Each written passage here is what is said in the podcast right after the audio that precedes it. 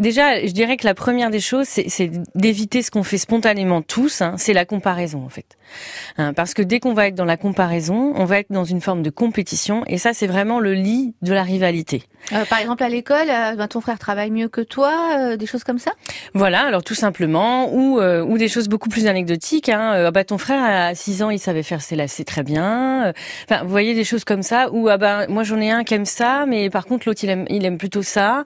Enfin, en fait, finalement, bah c'est une façon finalement d'opposer en fait deux deux individus, et c'est ça qui va faire le, le lit aussi des rivalités, sachant que l'aîné, lui, il a forcément connu une période privilégiée plus ou moins longue suivant euh, le décalage d'âge, mais qui était d'avoir l'attention de ses parents, en fait.